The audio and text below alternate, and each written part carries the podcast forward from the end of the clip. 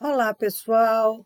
Sejam bem-vindos e bem-vindas para a gente falar um pouco sobre 2023.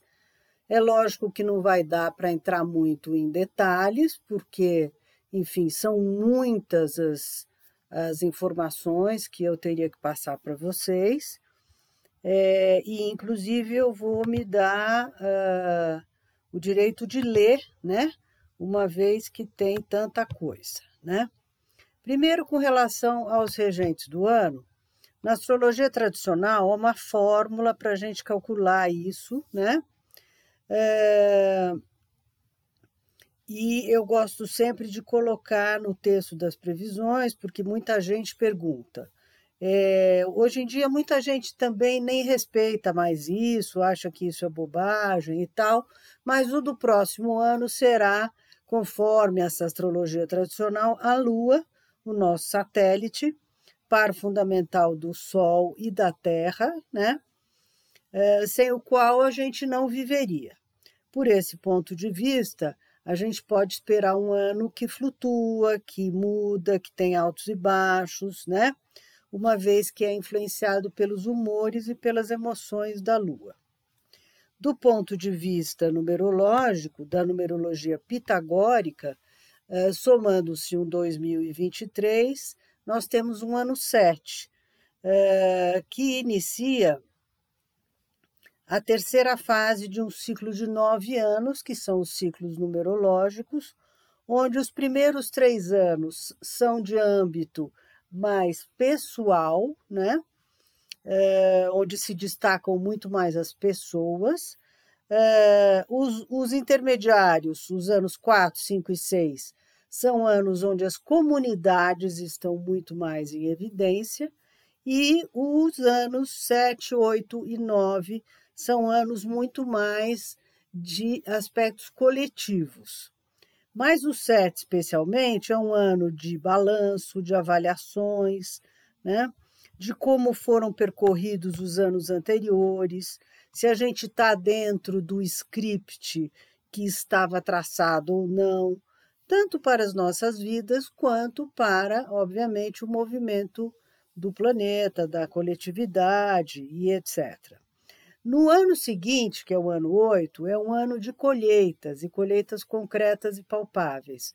Por isso que no ano 7 se faz esse balanço.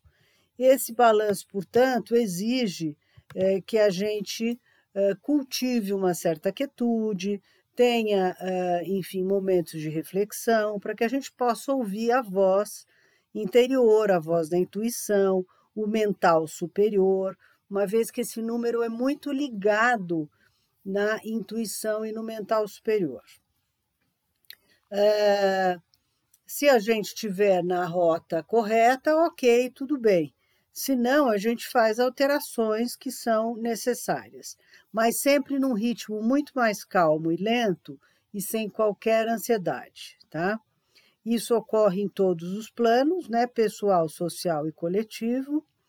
E para a numerologia, uma vez que, que é o número 7 quem vai reger, o regente do ano é Netuno, que pode ser considerado também como uma grande lua.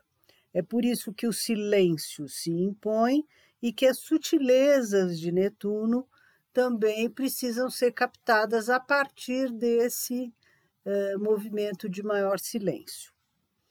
Bom, considerando que a Lua é mãe, né, é mulher, é feminino, então a capacidade de cuidar e proteger tanto dela quanto de Netuno eh, se, estarão muito acentuados neste ano para os aspectos humanos, para a preocupação com as pessoas, povos, tribos, raças, minorias e etc., que necessitam de um olhar atento e carinhoso de todos nós. Vai ser um ano voltado para a criatividade, a educação, a cultura e as artes, seja por tabela, porque são temas de quem cria, de quem cuida e de quem protege. Vamos aos detalhes, então, deste ano. É, Sempre que um ano começa, ele tem, na verdade, vários mapas, né? Você pode considerar o mapa da passagem do 31 de dezembro para o dia 1 de janeiro, é uma possibilidade, E normalmente, à meia-noite, o Sol está sempre uh, no fundo do céu, né? Uh, isso significa também que as pessoas estão em casa, estão protegidas, estão comemorando com as suas uh, famílias, com os seus íntimos, né? Esse mapa eu tirei para Londres, que é considerado o marco zero, enfim, dos fusos horários do mundo inteiro. Então, esse mapa eu tirei para Londres, mas ele não se diferencia muito do mapa do Brasil, que vai acontecer, enfim, um pouco é, depois, mas que tenha as mesmas características. Né? Na verdade, tudo acontece ao mesmo tempo com um certo fuso horário de uh, diferença. É, a gente vai ter vários planetas no signo de Capricórnio, na mesma casa 4, que é uma casa de família, de interiores, de intimidade e de cuidar, né, de proteger, acentuando temas que a gente já falou. É, poderíamos não ter mais nada lá na casa 4, mas temos Mercúrio, Vênus e Plutão, e bem próximos, né? uh, e distantes do Sol. Então, você tem o Sol sozinho e o trio mais junto. Isso indica que o povo está, de certa maneira, contra a Casa 10, contra os governantes, se bem que neste mapa sempre isto acontece, né? É, e que todos estão comemorando suas passagens do ano, entre aspas, em casa, né? É um mapa muito mais genérico, evidentemente, tá? Essa proximidade de Plutão com Vênus é importante, já que ela é regente do ascendente em Libra, o ascendente está em Libra, e ele, né, regente da casa das finanças, acentuando que a gente está entrando num ano com os cofres bem baixos. Mercúrio estará retrógrado, o que nos acena com alguma novidade que será apresentada em breve, mas da qual a gente ainda não está ciente e é com relação aos temas internacionais, Casa 9, relações exteriores e planetárias, onde também está o Marte, né, que é o planeta da ação e que também está retrógrado. Portanto, uh, as coisas não andam caminhando muito para frente e sim, eventualmente, para o lado ou até para trás. Né? A outra casa regida é, pelo Mercúrio é a casa 12, né? a casa do imponderável e do insondável. É, nem tentemos adivinhar o que isso possa trazer ou ao que possa se referir. Eu ousaria dizer que a política externa continua nas mãos do Putin, né? e que, infelizmente, esse Marte, muito agressivo e imprudente na casa 9, representa essa figura de poder. Libra no ascendente representa que as boas relações, os acordos, as conciliações de todo tipo serão um grande tema para o ano, meta a ser atingida tanto nos níveis pessoais quanto afetivos, familiares, coletivos, políticos e tantos outros. Mas a Lua nos acena com alguma melhora, já que ela está no signo de touro. Significa também que ela fica mais generosa e abundante, e em boas relações com o Sol. O casal primordial do céu, portanto, nos acena com melhoras tanto na economia futura quanto é, nas relações de harmonia e paz ao longo do tempo. Né? Não é alguma coisa que se impõe imediatamente, mas que ao longo do tempo poderá ocorrer. Vejam que a Lua rege o meio do céu, ou a casa 10 em Câncer, e o Sol rege a casa 11 do futuro, e de mãos dadas com Urano, que é um grande novidadeiro. Portanto, podemos sim ter novidades. Né? Saturno, o velho sábio, está reinando sozinho no seu trono na casa 5. Essa é uma imagem de muitas pessoas que vão passar o ano novo de forma solitária e carente. A solidão é uma marca cada vez mais presente nos novos tempos, infelizmente. Eu diria que esse mapa da passagem tem seus prós interessantes e alguns contras, como, por exemplo, começar o ano com dois planetas retro, retrógrados, ou melhor, com novidades que ainda poderão surgir no meio do caminho quando esses planetas começarem a se mexer. Para o Brasil, é, o mapa muda muito pouco, sendo só que Quiron estará com uma presença de maior destaque, o que alerta para o retorno da Covid, da influenza e de outras doenças. Portanto, atenção, tá? Bom, vamos falar agora um pouquinho é, que a primeira lua nova do ano de 2023 ela vai ser em janeiro, no dia 21 de janeiro, no primeiro grau de aquário, né? O que é muito promissor, porque os planetas retrógrados já não estarão mais uh, andando para trás e, portanto, a primeira lua já deve ser muito promissora e dá até uma acelerada em tudo, uma vez que Aquário é um signo justamente um pouco apressadinho, né? É, enquanto isso, a gente vai estar vivendo uma lua nova que acontece no dia 23 de dezembro, antes do Natal, portanto, e que se estica por todo o começo do mês de janeiro, de certa maneira, deixando então esse mês um pouco mais lento, não só pelo próprio signo, como por todas as circunstâncias. Principalmente aqui no Brasil, né? As coisas não caminham muito antes uh, do carnaval, digamos assim, né? Então a gente sabe que vão as coisas vão andar um pouco mais lentas nesse início de ano. Um outro mapa que nós temos é o mapa da entrada do Sol em Ares em 2023. Né? Ah, eu queria só acrescentar que, evidentemente, quando ocorrer a lua nova, tanto de dezembro quanto de janeiro, ela será comentada como todos os meses a gente faz, e todas as semanas, todas as fases que a gente costuma comentar. Né? Eu estou gravando esse podcast no dia 17 de dezembro e ontem nós tivemos uma lua minguante. Eu não fiz o mapa da minguante, achei que era muita informação e, portanto, o que a gente tem para fazer esta semana é finalizar, acabar, terminar, arrematar tudo que a gente tiver pendente, tudo no que a gente tiver envolvido, porque dia 23 temos uma lua nova né? Portanto, na sexta-feira agora, né, é hora de começar um ciclo novo. Vamos ver o que que ele vai nos contar. Uh, enfim, mais para frente um pouquinho quando eu soltar a notícia, ok? O próximo mapa é o da entrada do Sol em Ares, né, em 2023. Esse é um mapa muito importante todos os anos, né? porque o Ares é o início do zodíaco, ele tem uma força extraordinária. O primeiro grau de Ares é um, é um grau de muita movimentação, né? Mas, por incrível que pareça, ele, o Sol vai entrar em Ares no dia 20 de março. Mas nós vamos ter é, uma lua nova no dia 21 de março.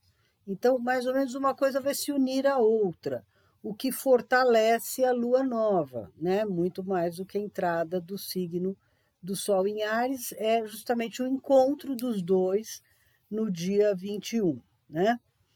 É, então, o primeiro mapa, como eu disse, no dia 20 de março, a lua vai estar em peixes.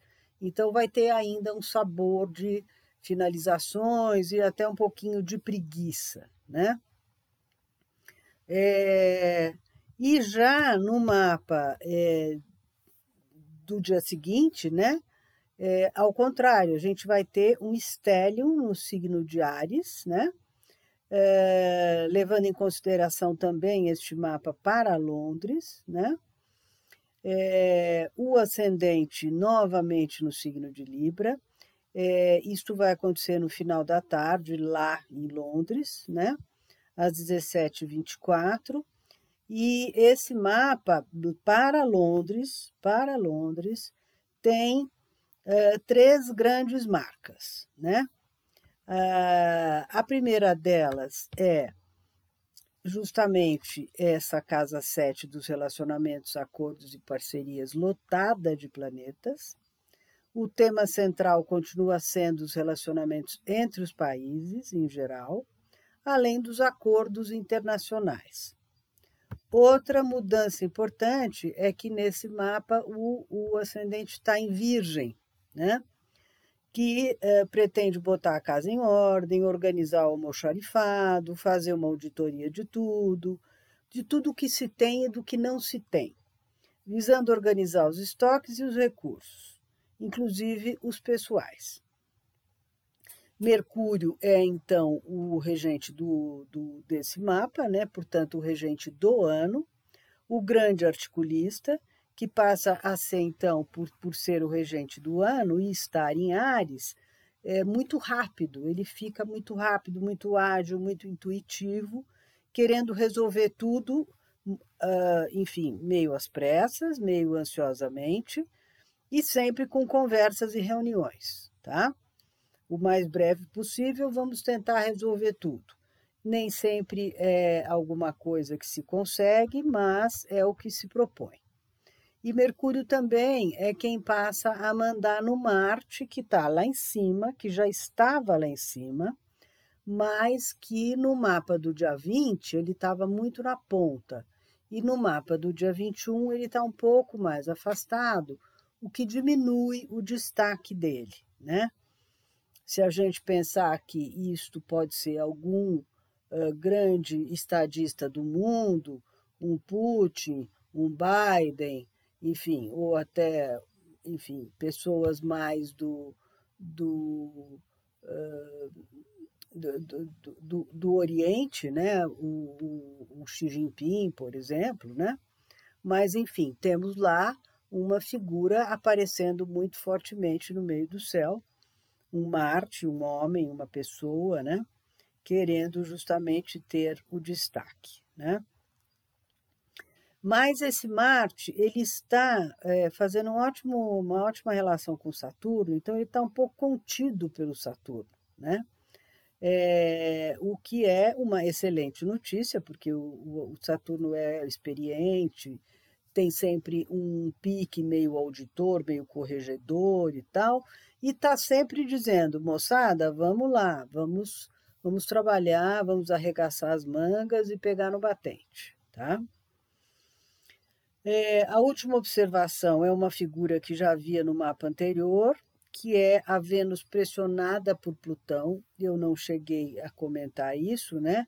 O que indicava que as finanças e os recursos eram o grande desafio do ano. Aliás, acho que eu comentei no, no mapa da passagem, né? E confirma que é, só as conversas e muitas tratativas poderão gerar acordos, ok? A pior notícia é Urano é, extraordinário, novidadeiro, explosivo, solto na Praça Internacional, como eu estou chamando, que é a Casa 9, né? E a melhor notícia de todas é Júpiter na casa 8, que é uma casa, uh, enfim, de dinheiros que circulam, né? dinheiros genéricos, né? Anunciando que as exportações, as importações vão ser uma chave para que o dinheiro circule no mundo eh, este ano. Por isso é que Gêmeos, o comerciante no meio do céu, vem a calhar e torna Mercúrio tanto o regente do ascendente quanto do meio do céu. Isso é uma boa notícia, né? Porque o Mercúrio é um planeta articulista e leve ao mesmo tempo, né? Inteligente, sacador. Uh, então, isso é uma boa notícia para a gente em termos do mapa do ano, né? Já vimos que, em termos tradicionais, a Lua é quem vai reger 2023. Mas como nem tudo são flores, esse mapa tem é, o Netuno na ponta direita dele. Em, é, todo planeta que tiver numa ponta, ele, de certa maneira, tem é, um destaque maior.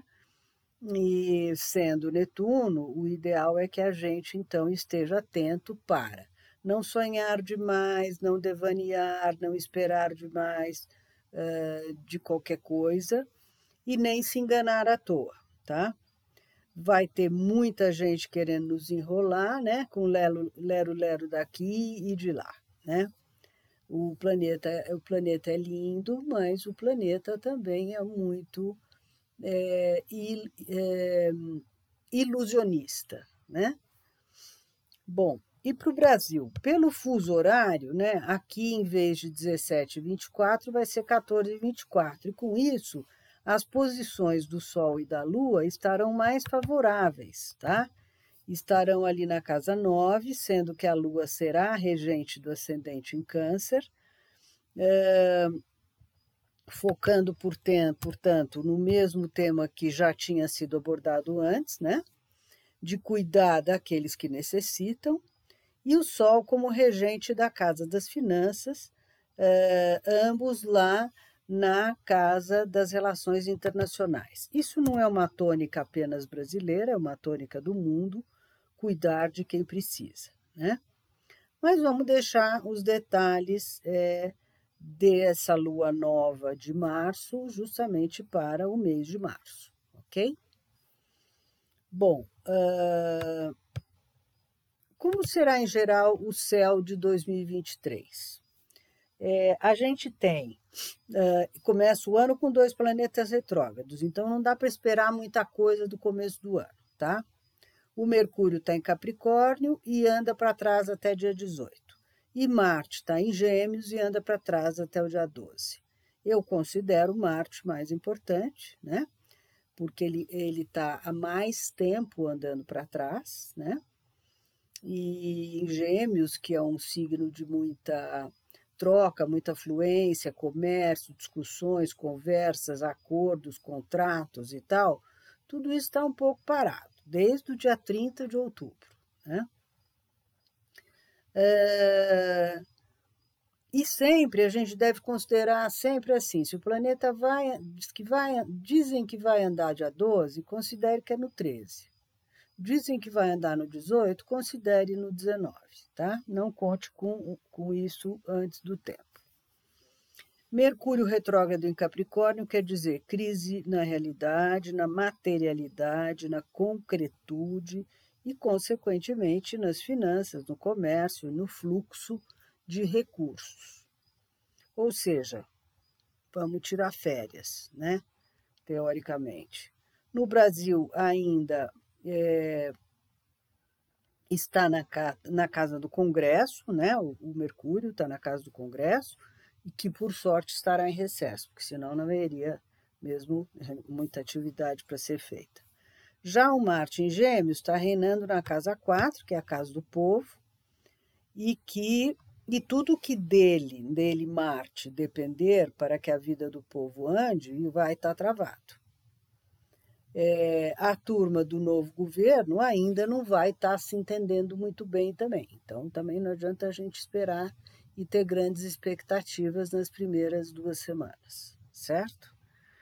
Em 2023, nós vamos ter Júpiter no signo de Ares, que é um signo de fogo, Saturno em Aquário, que é um signo de ar.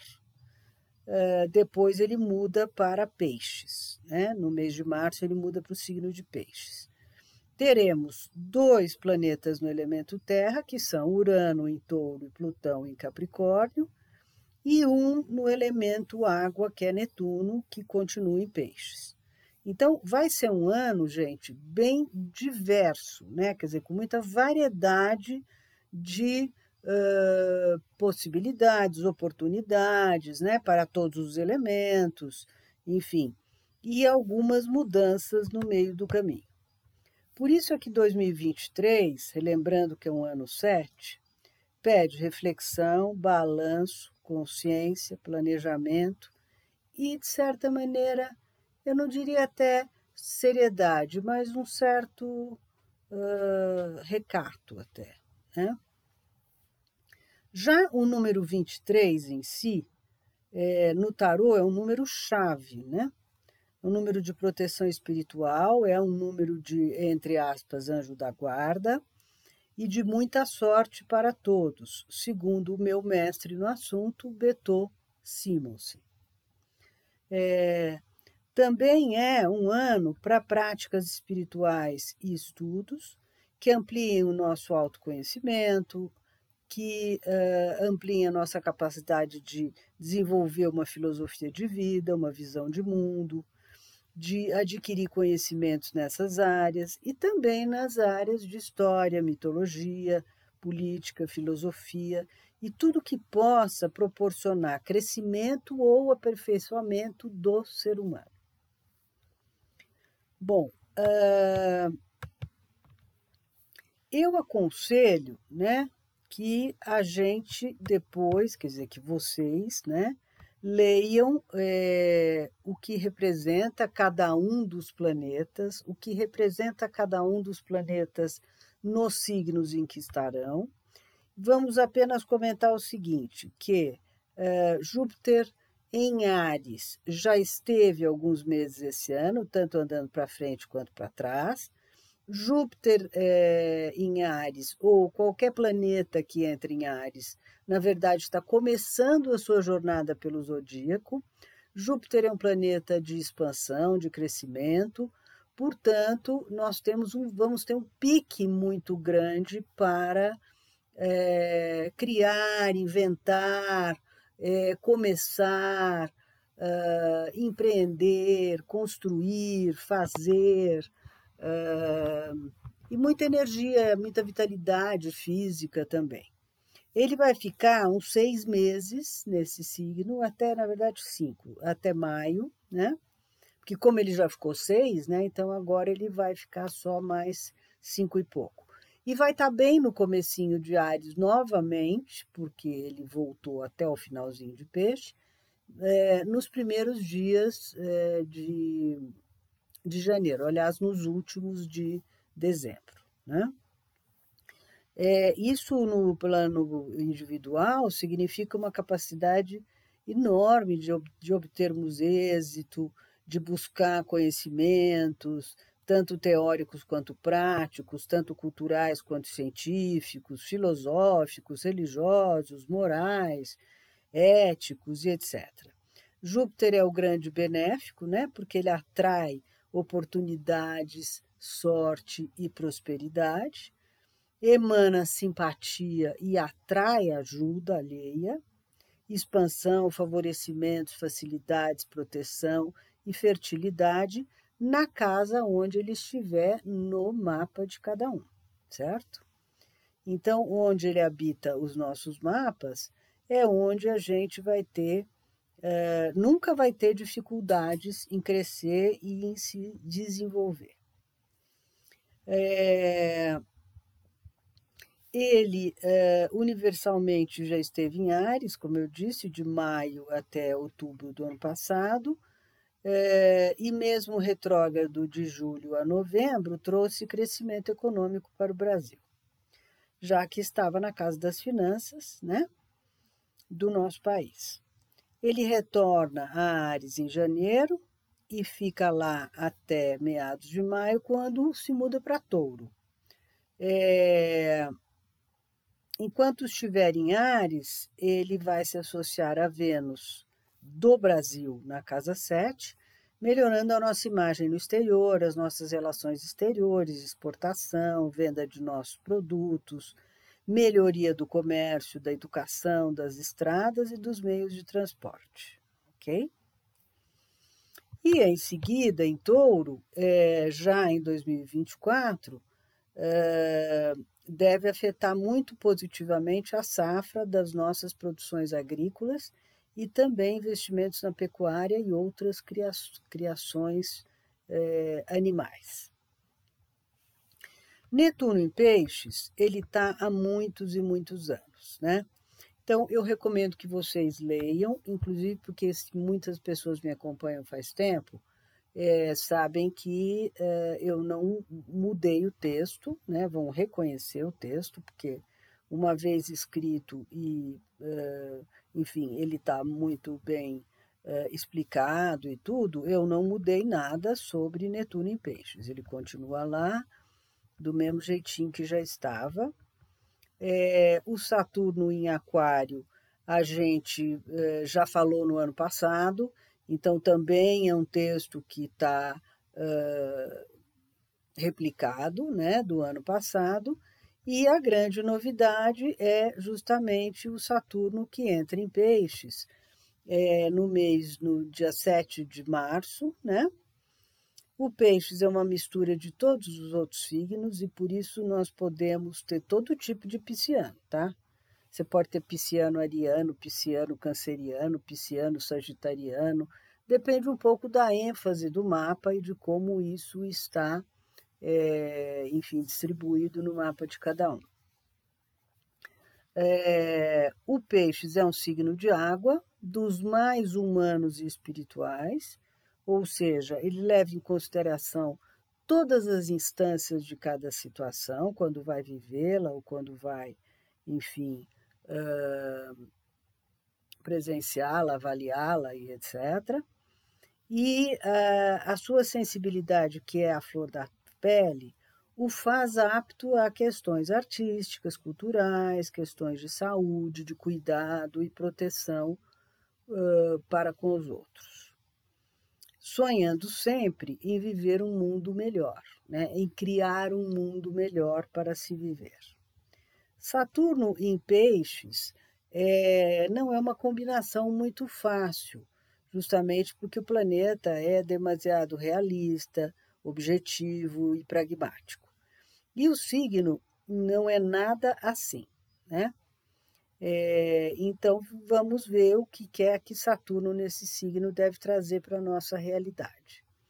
Por um lado, vai estimular os temas afeitos ao signo, como humanidades, artes, cultura, mas por outro, pode trazer à tona outros aspectos do signo, que é viver à margem da vida, denunciar uma pobreza escancarada de muitos, a necessidade de se prestar socorro a muita gente, de melhorar o sistema de saúde, educação, habitação e de anular a condição de sobreviver apenas por sobreviver.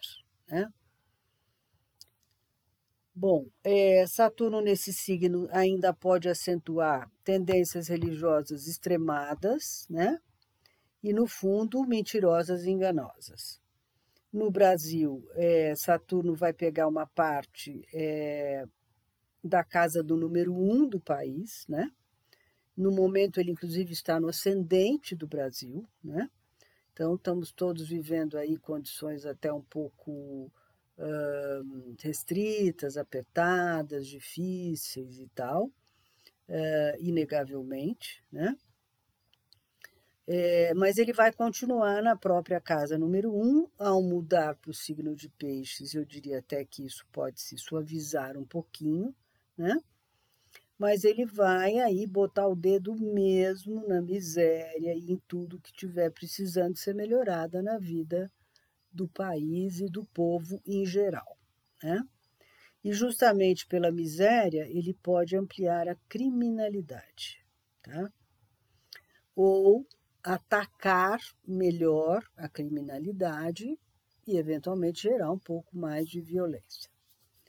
É, justamente pela miséria, né, é que a criminalidade acaba acontecendo e aumentando. Devemos estar muito atentos, então, também a surtos de, de doenças contagiosas, que é um tema de peixes, e com os falsos profetas, os enganadores, os malandros, etc., que infelizmente também é um tema de peixes. É, Urano em touro é a mesma questão de estar anos ali dentro, então o texto também é o mesmo, não mudou. Uh, então, quem já leu, já leu, quem não leu, leia, que é interessante. Isso tudo são tendências mais coletivas para o mundo todo, e, enfim, quem se interessa, então, por uh, ter informações um pouco mais amplas né, sobre a vida, evidentemente vai ter uh, condições aí lendo esses planetas mais lentos. Né? Bom, e por fim, Plutão está em Capricórnio, também é há muitos anos a mesma é, configuração, porém ele já está no finalzinho desse signo, né? Ele acentuou uma barbaridade, o um materialismo, né? um comportamento assim muito rígido, muito estreito, é, uma diferença enorme entre pobres e ricos, uma estratificação imensa da sociedade, uh, discriminação de raças e diferenças entre elas, e tudo isso foi muito acentuado. Né? É, Plutão é um signo, é um planeta de violência, é um planeta também, uh, enfim, de obscuridade, né? Então, tudo isso foi muito pego. Eu é, recomendo que vocês leiam. Mas ele está no finalzinho do signo e no ano que vem ele dá uma entradinha em Aquário. É bom a gente ficar atento, porque ele, de alguma maneira, já nos conta um pouquinho que tipo de mudanças ele haverá de trazer. Isso vai acontecer entre os meses de maio, deixa eu ver, uh, uh, abril e maio, né, até metade de junho. Então, ele vai indo até abril, depois ele fica retrógrado entre maio e junho. Né? Mas já no zero zero de, de aquário, pode, de alguma maneira, trazer diferenças para uh, a nossa experiência aqui na, no, no planeta. É, nos próximos tempos, a gente vai então viver uma perda da hegemonia do elemento terra, né, quando ele entrar definitivamente em 2024, e é, uma progressiva decadência então desse tema dinheiro, recursos só materiais e etc. A gente vai então ter que adotar atitudes um pouco mais, digamos, altruístas, né? trabalhar o desapego, evitar os excessos, evitar desperdícios, se responsabilizar pelo planeta, uh, pelo meio ambiente, pelas pessoas que estão à nossa volta e não apenas a nossa família, se conscientizar de que o todo é maior do que as partes, abandonar a mesquinharia, o ego, né? Uh, ser solidário, aprender a ser humanitário, não abrir mão de sentir fé, de sentir gratidão pela vida, né? E tudo isso, gente, parece pouco, mas esses artigos serão raros quando realmente o mundo se tornar muito aquariano, tá? Todo mundo fala, ah, o aquário é bárbaro, o aquário é bárbaro. Pois é, mas é um signo muito frio e muito, enfim, distante, né, do ponto de vista humano. É, a gente vai ter vários eclipses no ano que vem, né? Eu não vou, então, comentá-los um a um, né? tanto lunares quanto solares, e eles estão listados lá na, no texto do site, assim como os movimentos de retrogradação dos planetas. Teremos uma retrogradação de Vênus, que me parece a mais importante, que vai uh, do dia 23 de julho até o início de setembro, é, no signo de Leão. E depois nós teremos várias retrogradações de Mercúrio, né? Como todos os anos, mas o ano que vem nós vamos ter quatro, tá? uma que já começa, né? E mais três, ok?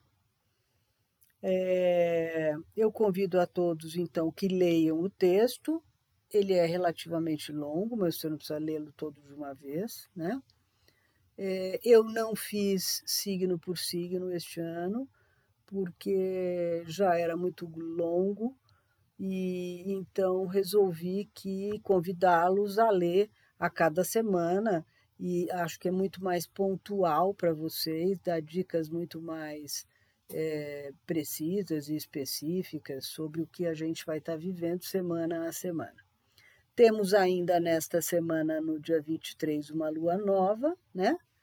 Então, uh, vamos. Esse texto aqui é um texto que vai ficar um tempão lá no site, né? Então, vocês podem aproveitá-lo por bastante tempo, né?